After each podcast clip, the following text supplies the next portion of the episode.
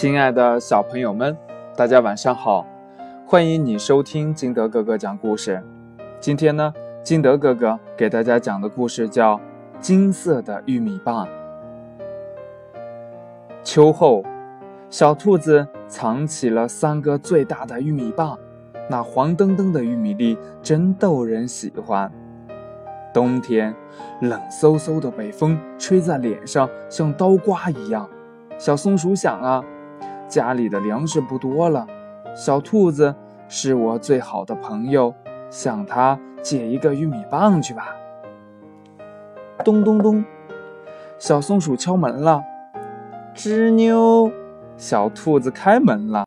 但是小兔子告诉小松鼠，那玉米棒谁也不给借，还是想想其他办法吧。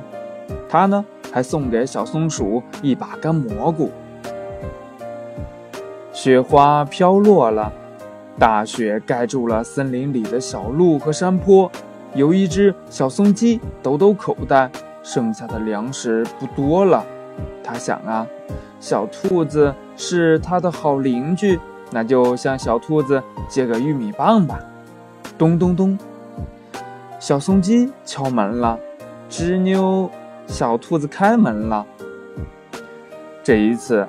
小兔子告诉小松鸡：“那玉米棒谁也不给借，还是想想其他办法吧。”他呢，送给小松鸡一碗小豆子。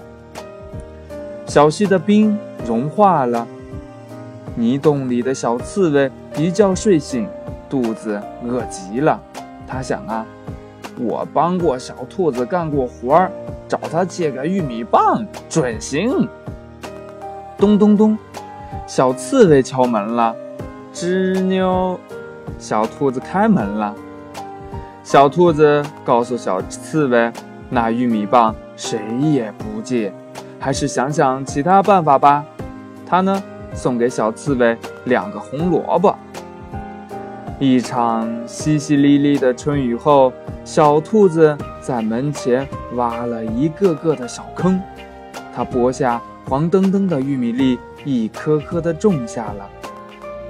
秋天，小兔子收获了好多好多金色的玉米棒，它送一筐给小松鼠，送一筐给小松鸡，送一筐给小刺猬。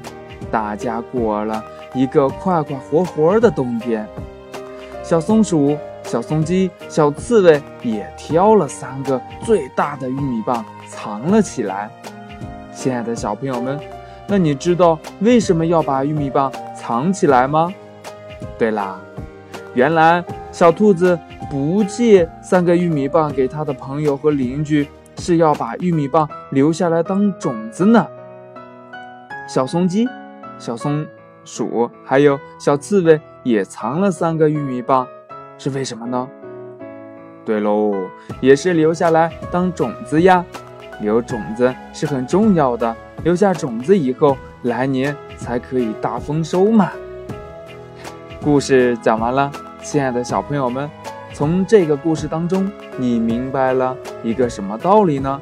快把你想到的通过微信幺八六幺三七二九三六二告诉金德哥哥吧。喜欢金德哥哥故事的，也可以下载喜马拉雅，关注金德哥哥。亲爱的小朋友们，今天的故事就到这里，我们明天见。拜拜。